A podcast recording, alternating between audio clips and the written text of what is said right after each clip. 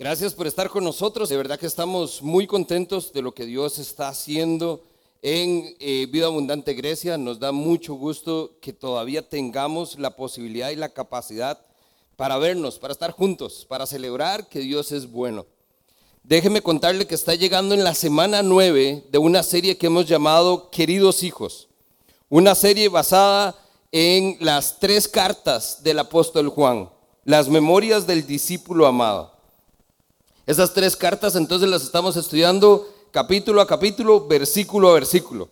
Y lo que estamos haciendo es descubriendo entonces las preciosas verdades transformadoras que Juan recordó a la iglesia en esos primeros años y que hoy son importantes y relevantes para nosotros también.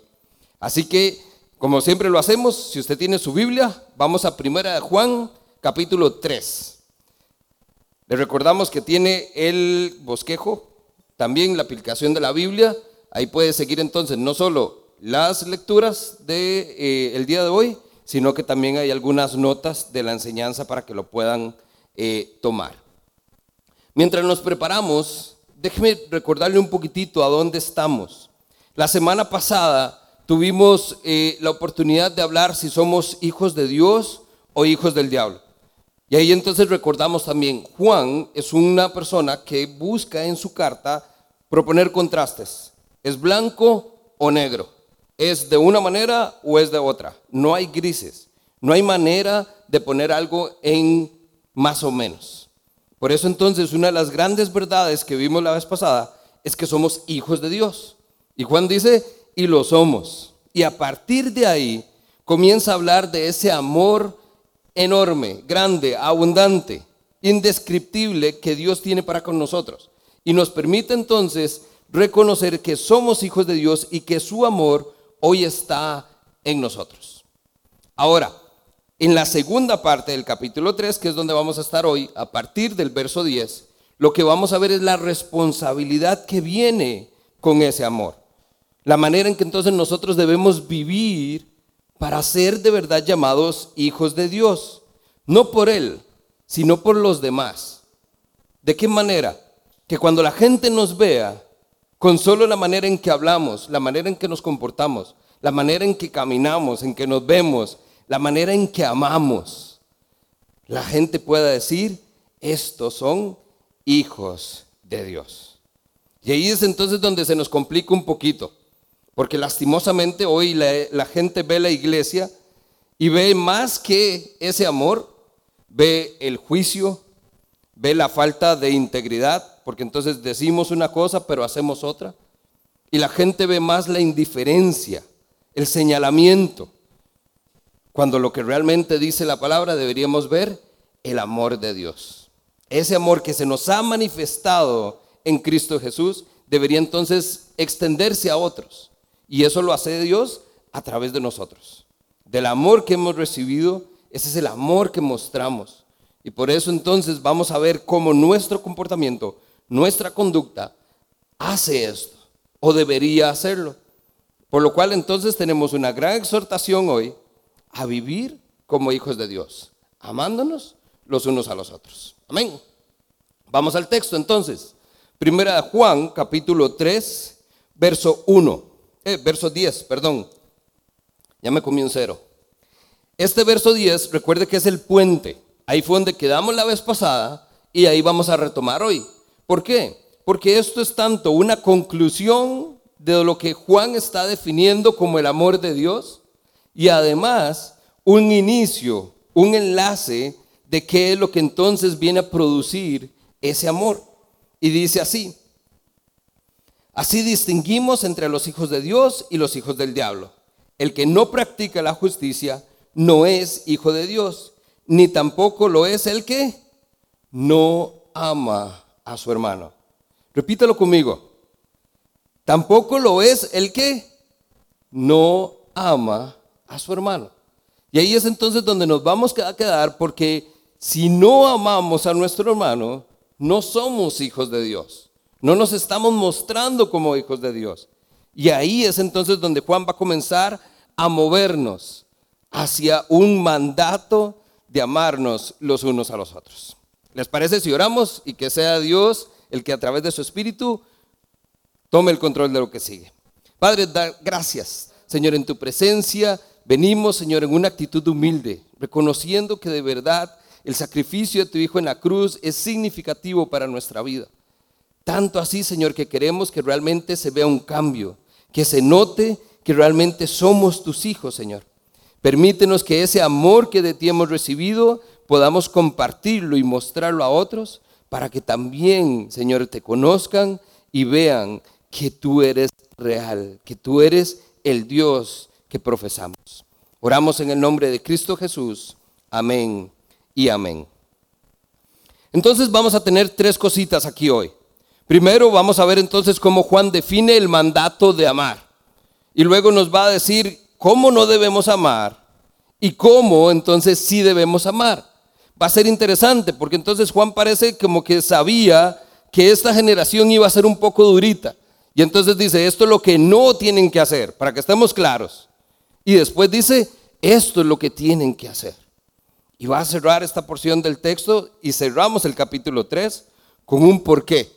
Esto es para aquellos que de verdad nos gusta entender las cosas, que no solo que nos digan, porque yo lo digo y punto. Juan también nos va a dar una razón de por qué es que debemos amar a nuestros hermanos de esta manera. Así que vamos al texto, verso 11. Juan comienza diciendo, este es el mensaje que han oído desde el principio, que nos amemos los unos a los otros. Ese mandato no es nuevo, no es nuevo para Juan, ya lo vimos en su evangelio, nosotros vamos a ver entonces cómo este mandato de amar, dice Juan, ¿ustedes lo han escuchado desde cuándo?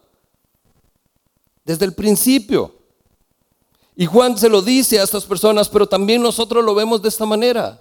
Familia, esto no es nuevo para nosotros. No soy el primero ni seré el último en predicar del amor de los unos a los otros. ¿Y cuántas veces lo hemos hecho? Y la pregunta sería entonces, ¿cuántas veces más? necesitamos predicarlo para que lo hagamos, para que vivamos de verdad amándonos los unos a los otros. Pareciera entonces que es irónico que Juan introduzca esta porción en medio de ese amor de Dios. Pero es ahí entonces donde él recuerda cuán grande es ese amor que nos permite ser llamados hijos de Dios. Inmediatamente entonces Juan ve y viene a su memoria, esto es lo que el maestro nos había dicho amémonos los unos a los otros. Dos, note que es un mandato, no es una recomendación, no es un qué lindo sería así, no es una idea fantástica que podríamos poner en práctica, es tiempo presente, imperativo del verbo hágalo ya. Amémonos los unos a los otros.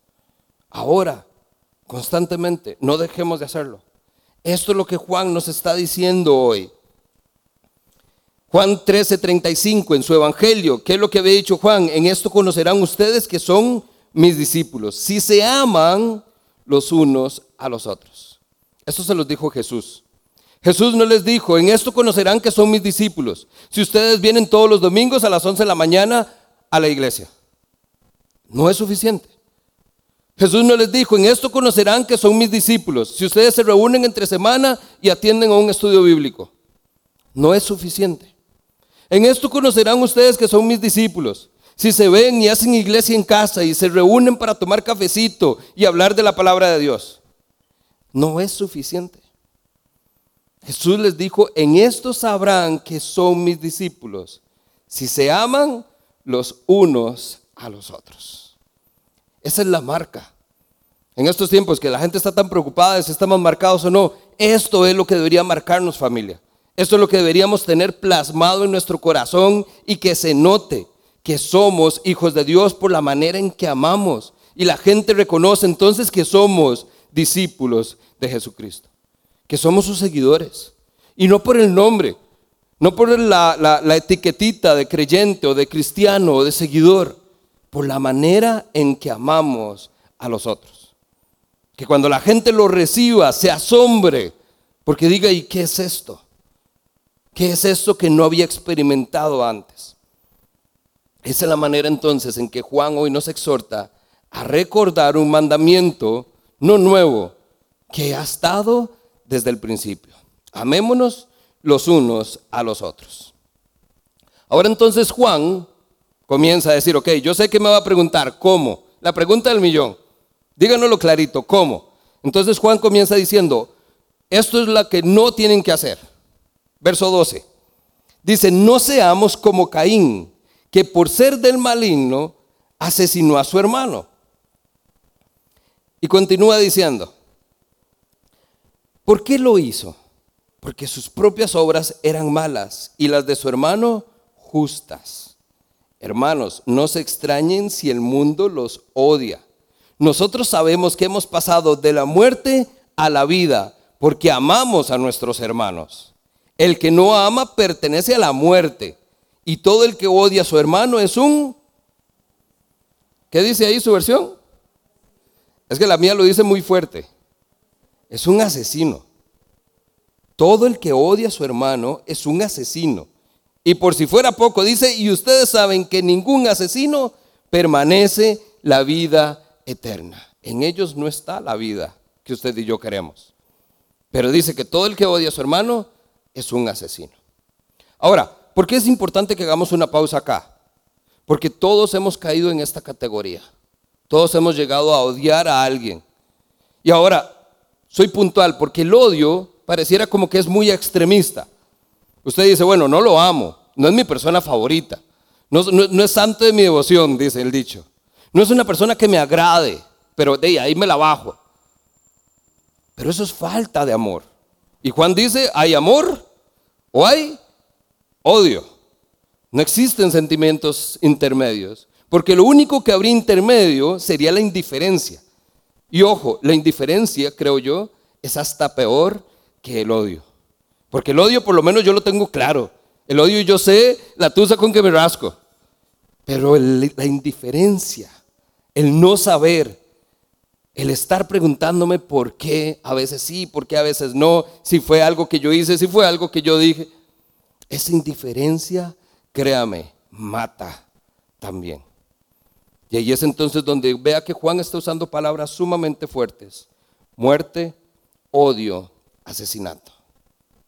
Ahora, Juan es el único momento en que menciona por nombre propio a una persona en toda su carta, Caín. Fuera de eso no hemos encontrado a ningún otro personaje. Y créame, si Juan lo puso y es el único, hay que prestar atención, por algo será. Así que acompáñeme a Génesis. Váyase a las primeras hojitas, Génesis capítulo 4.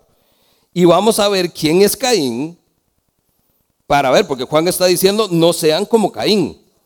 Entonces necesito saber qué fue lo que hizo Caín o no hizo Caín para no ser como él. Génesis capítulo 4, empezamos el verso 1 para que tenga todo el contexto en caso de que no haya leído la historia. Dice, el hombre, está hablando de Adán, se unió a su mujer Eva y ella concibió y dio a luz a Caín. O sea, Caín es hijo de Adán y Eva. Luego dice, y dijo, con la ayuda del Señor he tenido un hijo varón. Después de algún tiempo dio a luz a Abel, hermano de Caín. Abel entonces se dedicó a pastorear ovejas, mientras que Caín se dedicó a trabajar la tierra. Algún tiempo después, Caín presentó una ofrenda al Señor del fruto de la tierra. Abel también presentó al Señor lo mejor de su rebaño, es decir, los primogénitos con su grasa. El Señor miró con agrado a Abel y su ofrenda, pero no fue así con Caín, ni tampoco con su ofrenda. Por eso Caín se enfureció y andaba cabizbajo. Entonces, verso clave, el Señor le dijo a Caín, ¿por qué estás tan enojado? ¿Por qué, ¿Por qué estás tan enojado? Le dice, si hicieras lo bueno, podrías estar con la frente en alto. Pero si haces lo malo, el pecado te acecha como una fiera lista para atraparte. No obstante, tú puedes dominarlo. Ojo, el pecado está como una fiera y nos quiere atrapar, pero tú puedes dominarlo. Sin embargo, vea lo que pasó, verso 8. Caín habló con su hermano Abel y mientras estaban en el campo, Caín atacó a su hermano y lo mató, lo asesinó.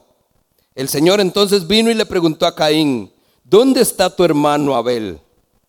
Y la respuesta de Caín fue, no lo sé. ¿Acaso soy yo el que debe cuidar a mi hermano?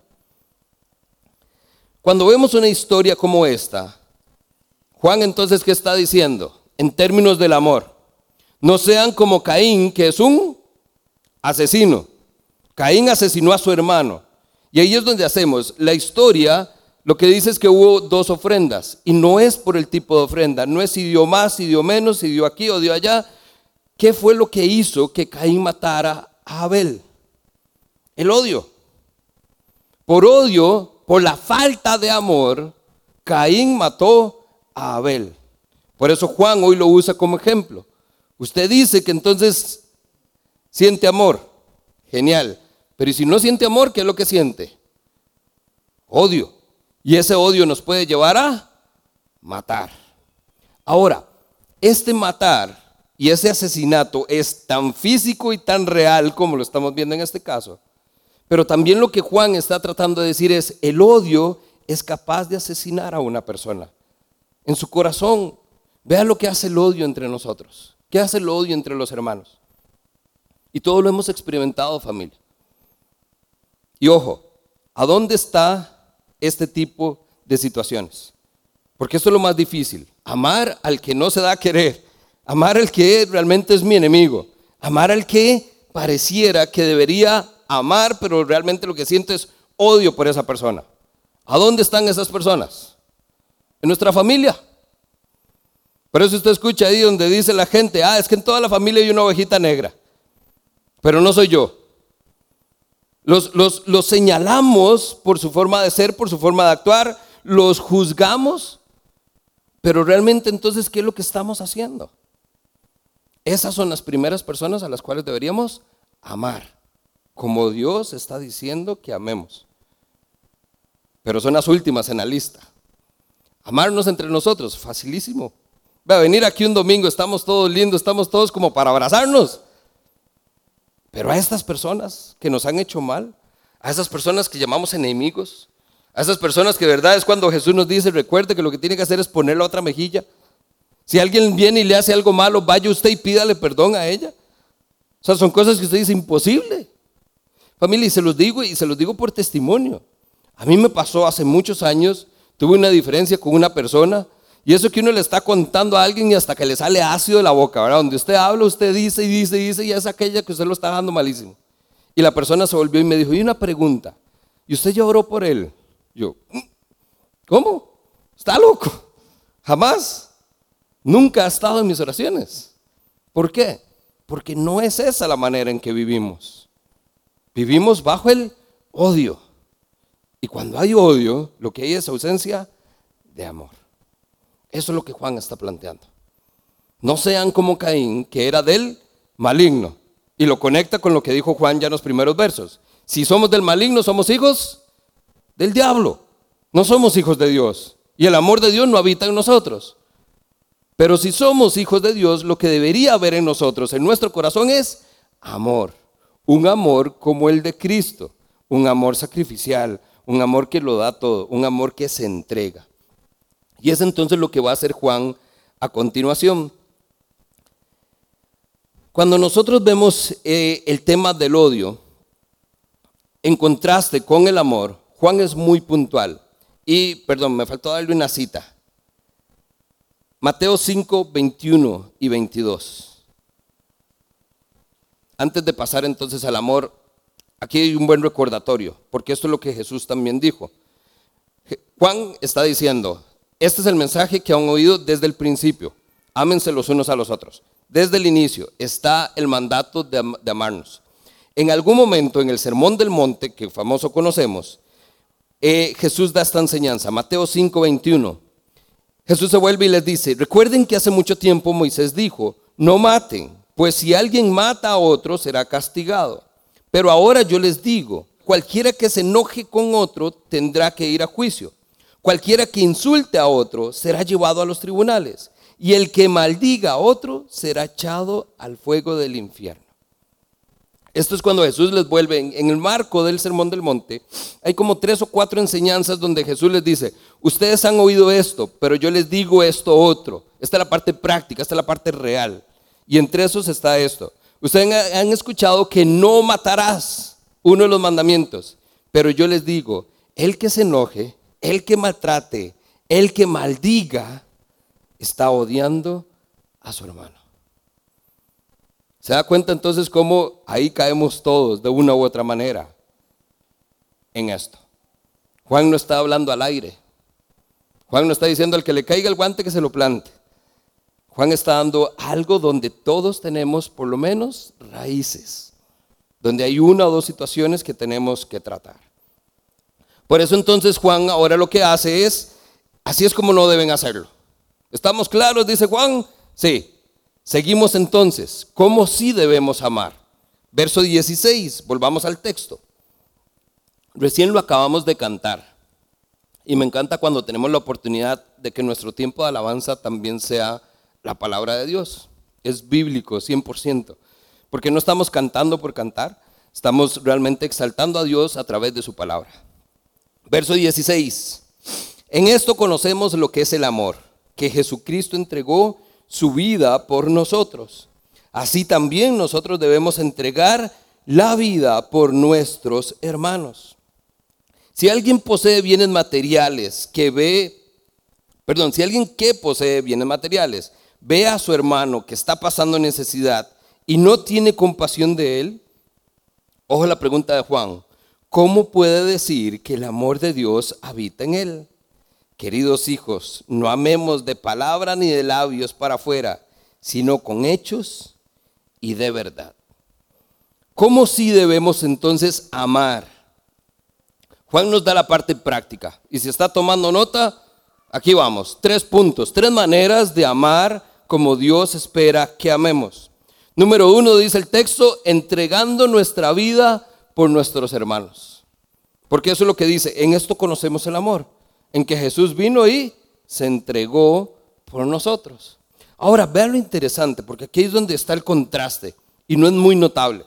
Presta atención que lo que hace Juan. Juan nos acaba de hablar de Caín. Caín era un asesino. ¿Qué hace el asesino? Quita la vida. Y ahora viene y habla de Jesús. ¿Y Jesús qué es lo que hace? Entrega su vida para darnos vida. Caín la quita. Jesús la entrega. ¿Se da cuenta lo precioso que hay en la palabra de Dios? El ejemplo entonces de cómo debemos amar. No seamos asesinos como Caín, quitando la vida a otros. Seamos como Jesús, entregando nuestra vida por nuestros hermanos. Juan 20, 21. Ya Juan había escrito también de esto. Dice, así como el Padre me envió, así también yo los envío a ustedes. La comisión es la misma familia. El Padre, dice Jesús constantemente, yo vine a hacer la voluntad de mi Padre. Yo vine aquí a hacer la voluntad de aquel que me envió. Y Jesús luego envía a sus apóstoles y les dice, vayan y hagan esto. Y es la misma comisión. Así como yo entregué mi vida por ustedes, vayan ustedes y entreguen su vida por los demás.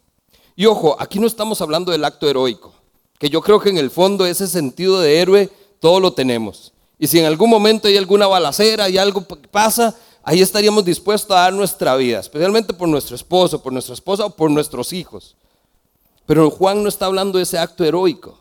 Juan aquí está hablando de una entrega diaria en pequeños actos de amor y de servicio por los demás. Un pequeño acto por aquí, una pequeña acción por allá, una pequeña bendición por este otro lado. Así es como entregamos nuestra vida. No esperemos entonces tener una gran oportunidad porque se nos puede ir toda la vida esperando y nunca dimos la vida por nadie. Así como también podemos decir que daríamos la vida por una persona, pero al final de cuentas nos quedamos en el intento. Pequeños actos de amor y servicio.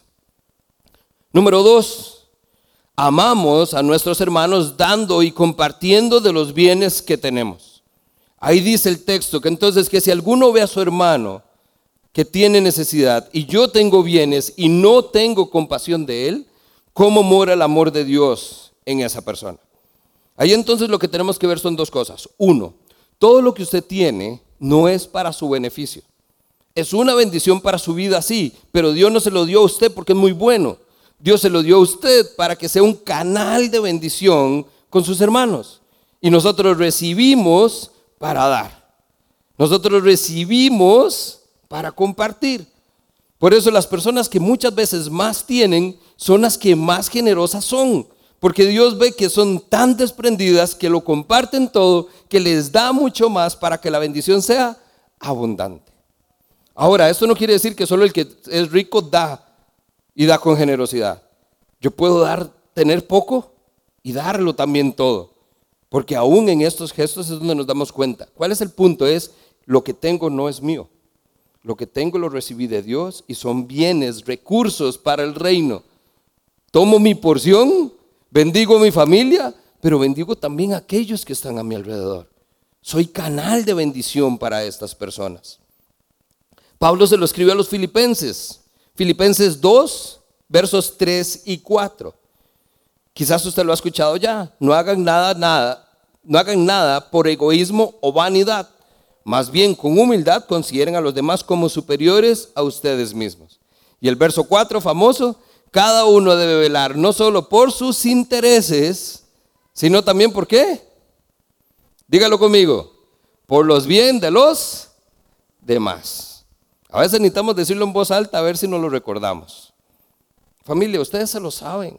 Lo hemos escuchado. La verdad ya está en nosotros, es simplemente una cuestión de práctica. Porque entonces pareciera ser que no se ve, no se nota. Y ahí es entonces donde necesitamos ser puntuales. Tenemos entonces, amamos a los hermanos entregando mi vida por ellos, amamos a nuestros hermanos compartiendo de los bienes que tenemos. Y número tres, dice Juan, amamos con hechos y con verdad acciones. Esto no se trata del ideal y no se trata de decir que tengo una muy buena intención. Demostrémoslo, dice Juan. Hagámoslo con hechos y con verdad. Hay una historia que dice así. Si en un muelle estoy yo y veo que un hombre salta al agua y se ahoga y grita en su último aliento, estoy dando mi vida por ti, realmente no puedo ver eso como un acto de amor lo único que volvería es a verlo como un loco y no tiene sentido lo que acaba de hacer.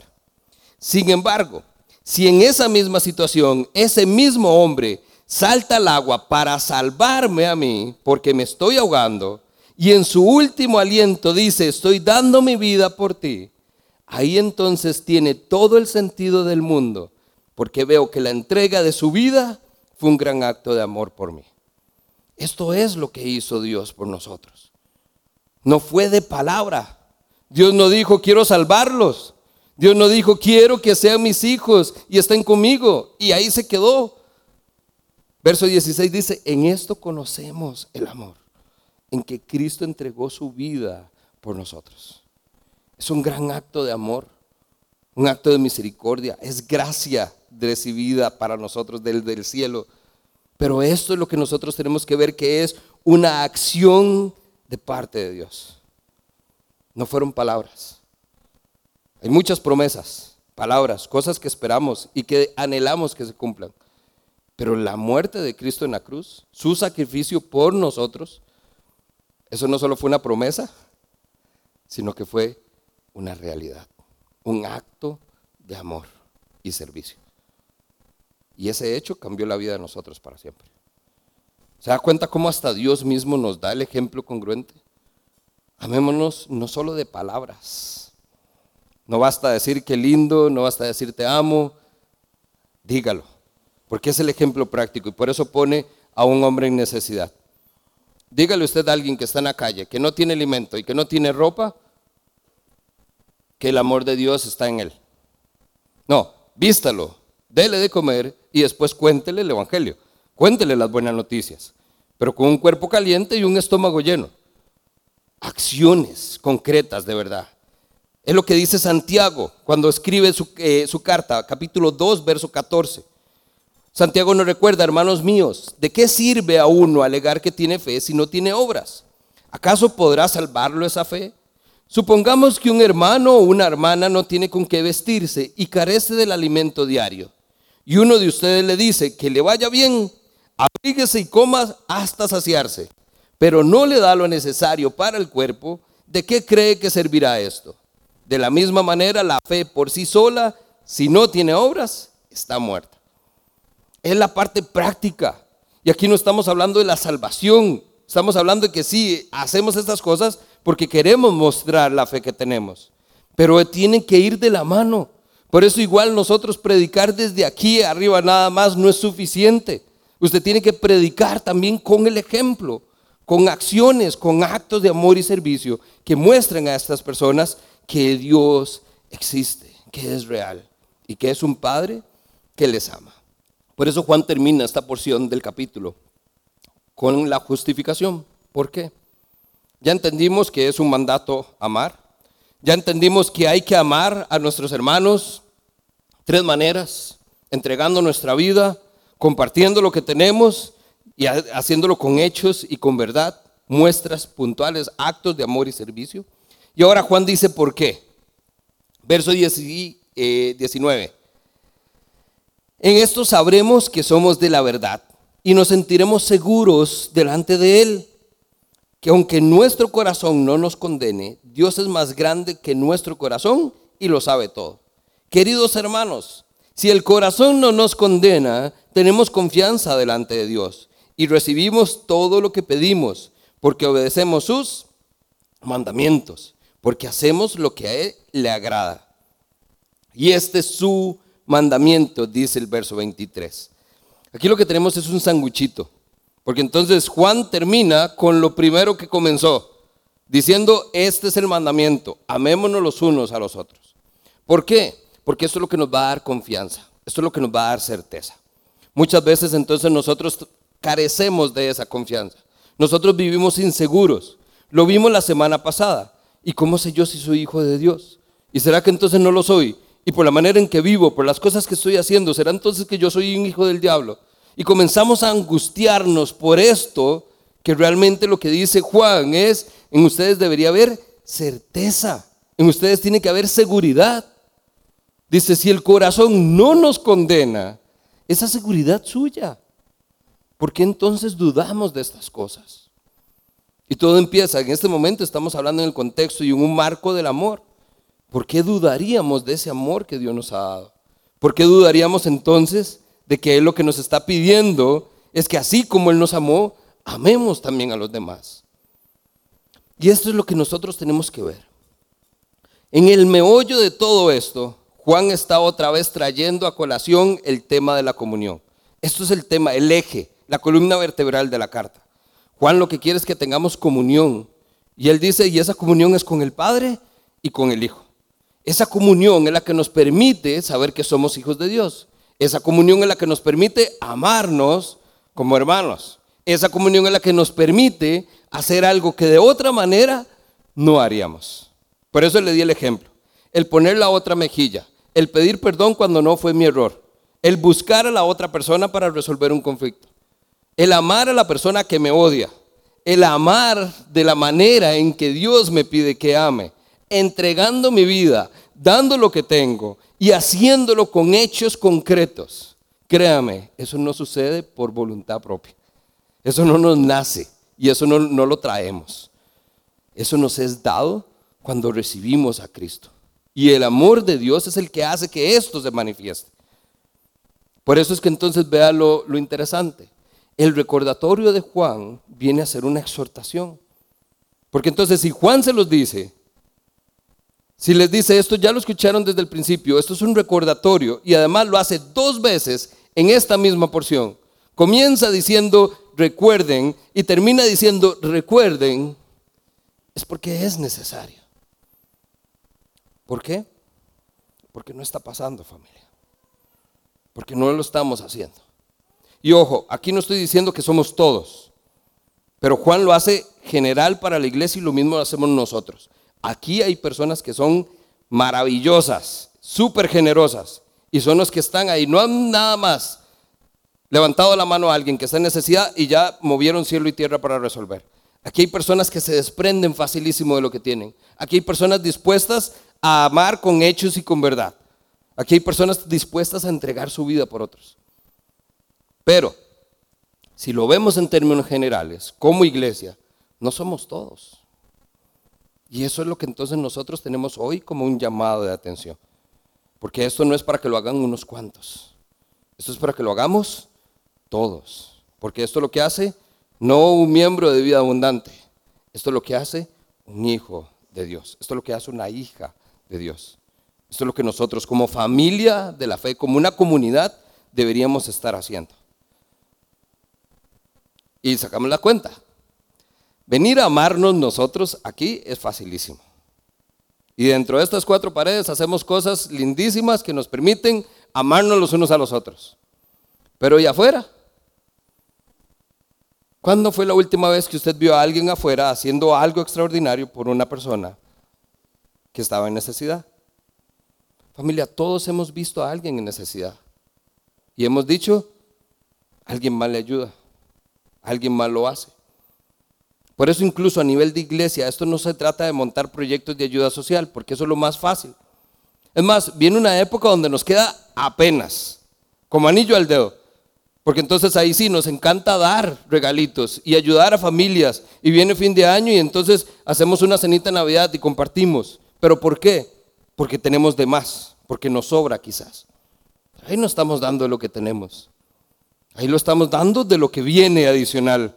Ahí lo estamos dando porque entonces alimenta no la necesidad de otro, alimenta mi ego de hacerme sentir bien porque estoy haciendo algo bueno por otra persona. ¿Se da cuenta? El amarnos los unos a los otros es algo que nace y se refleja como fruto de nuestra comunión con Dios, de la seguridad que tengo en Él, de lo que el corazón me convence y no me condena, porque mis acciones están en el centro de la voluntad de Dios. No porque alguien lo pide, no porque alguien hizo campaña, no porque alguien dijo, es porque me nace y sé que debo de hacerlo. Es una convicción del corazón. Y con esto no quiere decir que ahora sí, en fin de año, podamos hacer cosas maravillosas. A lo que me refiero es no espere a que nosotros toquemos la puerta. Porque siempre somos los mismos, créame, somos los mismos que hacemos lo mismo de siempre. Esto es para que todos nos involucremos, porque entonces imagínense, si así hemos hecho la diferencia en este pedacito de reino. Ahora imagínense si todos ustedes fueran parte de, donde los videitos y las fotos que compartimos, ahí están todos ustedes. El alcance que tendríamos sería maravilloso. La persona que está en comunión con Dios querrá hacer que las cosas sean como Dios quiere. Buscará agradar a Dios con sus acciones. Debemos tener entonces corazones que no solo quieran agradar a Dios, sino que quieran hacer lo que Dios quiere hacer en este mundo. Cambiarlo, transformarlo, y no solo a través de su palabra, no solo con la verdad de Cristo, sino con pequeños actos de amor y servicio que transformen a nuestra comunidad. Eso es lo que Dios quiere. Juan no se refiere a esto simplemente como una obligación. Juan lo está haciendo en un marco donde esto es lo que hacen aquellos que dicen ser hijos de Dios. Esto es lo que nos diferencia familia. Y esta es la marca que deberíamos tener. Jesús en algún momento se lo dijo a sus discípulos. Estuvo con ellos, les enseñó bastante. Y los discípulos se le acercan en un momento, Mateo 22, 36. Y le preguntan a Jesús, Maestro, ¿cuál es el gran mandamiento en la ley? Jesús les dijo, amarás al Señor tu Dios con todo tu corazón, con toda tu alma y con toda tu mente. Este es el primero y más grande mandamiento. Y el segundo es semejante a él. Amarás a tu prójimo como a ti mismo. Gramaticalmente pareciera que aquí son dos cosas. Vaya conmigo al texto. Verso 23. Juan dice, y este es su mandamiento, que creamos en el nombre de Jesús y que nos amemos los unos a los otros, pues así Él lo ha dispuesto. Ahí pareciera que Juan está diciendo que hay que hacer dos cosas, que el mandato son dos cosas, pero realmente es uno solo. Juan está citando la idea de Jesús en Juan 6, 29, cuando dijo, esta es la obra de Dios, que crean que Él fue el que me envió. Pero también la segunda parte es lo que Juan escribe en 15, 12, donde dice, este es mi mandamiento, que se amen los unos a los otros como yo los he amado. El amarnos los unos a los otros no es una opción. Viene en un combo de creer en la figura de Jesucristo, de creer que Él fue el que el Padre envió para nosotros, de que Él es el Hijo de Dios. Y por eso todo esto está en el marco. Recuerde qué es lo que está diciendo Juan también. Hay personas que lo que están diciendo es que esto no pasó, que Jesús no fue el Mesías, que Jesús no era el Hijo de Dios, que Jesús no vino a este mundo. Y a eso les llamó anticristos. Y dijo que habían falsos maestros enseñando esas falsas doctrinas. Por eso Juan es el recordatorio, queridos hijos, amemos, no solo de palabras, sino con hechos y con verdad. Porque la gente no necesita escuchar algo más, porque ya tienen la cabeza así de todo lo que esta gente, de todo lo que los anticristos están diciendo. La gente lo que necesita es experimentar el amor de Dios. ¿Cómo podemos saber si somos de estos? ¿Cómo saber entonces si ese amor mora en nosotros? Porque ahí note, me devuelvo un momentito, versos 16, 17. Si alguien ve a su hermano pasando necesidad y no tiene compasión de él, ¿cómo puede decir que el amor de Dios habita en él? Cuando yo me veo con un texto como estos es donde me confronto. Porque entonces, ¿cómo nosotros de verdad tan ligeramente podríamos decir que efectivamente el amor de Dios mora en nosotros? ¿Cómo decimos que amamos a Dios, pero no amamos al prójimo? ¿Se da cuenta la incongruencia en nuestra forma de pensar, en nuestra forma de actuar? Aquí venimos, amamos a Dios, amén. Amemos al hermano. Deme chance para pensarlo. Vamos a la iglesia todos a alabar a Dios. Apúnteme, ahí estoy. Vamos todos a ayudar al hermano en necesidad. Mm, la otra semana estoy ocupado. Esa es la manera en que vivimos, familia. Y no hay congruencia entre el amor de Dios que viene con el amor al prójimo como un mandato en nosotros como hijos de Dios. De ahí la necesidad de recordarnos que lo somos. Capítulo 3, verso 1. Fíjese qué gran amor nos ha dado el Padre, que seamos llamados hijos de Dios. Y lo somos. Bueno, si lo somos, vivamos como tales. Comportémonos como tales. Amémonos los unos a los otros como tales. Tres cosas para que se lleve usted el día de hoy. Y con esto terminamos. Número uno, amémonos. Es puntual, no hay quite. No es sugerencia, no es recomendación, es mandato. Amémonos. La marca del verdadero cristiano es el amor por su hermano. No se deje engañar. No es que usted ande la Biblia, no es que vaya al estudio bíblico, no es que venga a la iglesia. La marca del verdadero cristiano es el amor por su hermano. Número dos, si lo va a hacer, hágalo con hechos y con verdad. No solo de palabras, dice Juan. El amor en acción afirma nuestro corazón. Por eso es que realmente nos sentimos bien. Cuando ayudamos a alguien, tal vez lo pensamos tres veces, tal vez nos duele sacar el billete, pero cuando lo hacemos, hay gozo en nuestro corazón, hay alegría. Eso afirma, ¿por qué? Porque es parte de la esencia. Lo que estamos haciendo es la acción del amor de Dios, es eso mismo. Y eso es lo que deberíamos sentir constantemente. Y número tres, sigamos entonces el ejemplo de Cristo, que su amor no sea indiferente, que su amor sea como el de Cristo, que dejó su divinidad, que se rebajó a lo más bajo de este mundo, se convirtió en siervo y en esclavo. Y vino no para ser servido, sino para servir a los demás. Esa es la manera en que nosotros tenemos que amar a los demás. Gary Bush dijo que el amor no es el amor que no es acción no es más que una retórica religiosa. Y eso familia tenemos por montón. Ahí podemos discutir de un montón de cosas y no tiene sentido. El amor se manifiesta en acciones. Una iglesia que no tiene amor no es más que otra simple multitud de personas, otro grupo más que coincide en mismo tiempo y lugar.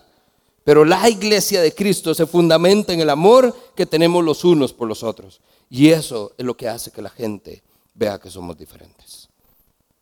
Hay un grupo cristiano que escribe una canción que se llama La prueba del amor.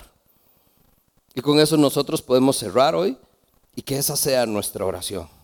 Que nuestra vida sea una prueba de amor. El autor entonces lo que escribe es esto. Si canto, pero no tengo amor, desperdicio mi aliento con cada canción. Si doy un alma necesitada, pero no tengo amor, ¿quién es el pobre en realidad? Lo que me doy cuenta es que soy yo el que tiene la pobreza dentro de mí. Así que deja mi vida, deja que esta sea la prueba de tu amor. Mi amor se parezca a ti y de lo que tú estás hecho, cómo viviste y cómo moriste. El amor es sacrificio, eso lo sé. Así que deja que mi vida sea la prueba de tu amor. Padre, hoy esa es nuestra oración. Padre, hoy queremos que de verdad vivamos a partir de un testimonio genuino y real que hay en nosotros. Padre, que nosotros, cada uno de los que aquí estamos, niños, hombres, mujeres, jóvenes, seamos la prueba de tu amor. Que cuando la gente nos vea, cuando la gente nos oiga, pueda decir que somos hijos de Dios. Por la manera en que actuamos, por la manera en que servimos, por la manera en que nos entregamos, por las cosas que hacemos, por lo que estamos dispuestos a dar, por lo que estamos dispuestos a hacer. Señor, que esa milla extra, llena de sacrificio, llena de eh, entrega, llena de pasión, Señor, que eso sea lo que nos mueva realmente a vivir una vida de obediencia, una vida donde no solo te ame por quien eres, sino que ame a otro, Señor, que ame al resto de tus hijos, como mis hermanos, entregándome a ellos, dándoles de lo que tú me has dado, Señor y haciendo pequeños actos de amor y servicio que hagan la diferencia en sus vidas. Señor, hoy oramos para que esto no se quede con palabras, sino que podamos salir de aquí actuando, Señor, y viviendo con hechos y con verdad. Que todos nosotros, Señor, seamos la prueba de tu amor. Oramos esto en tu nombre. Amén y amén.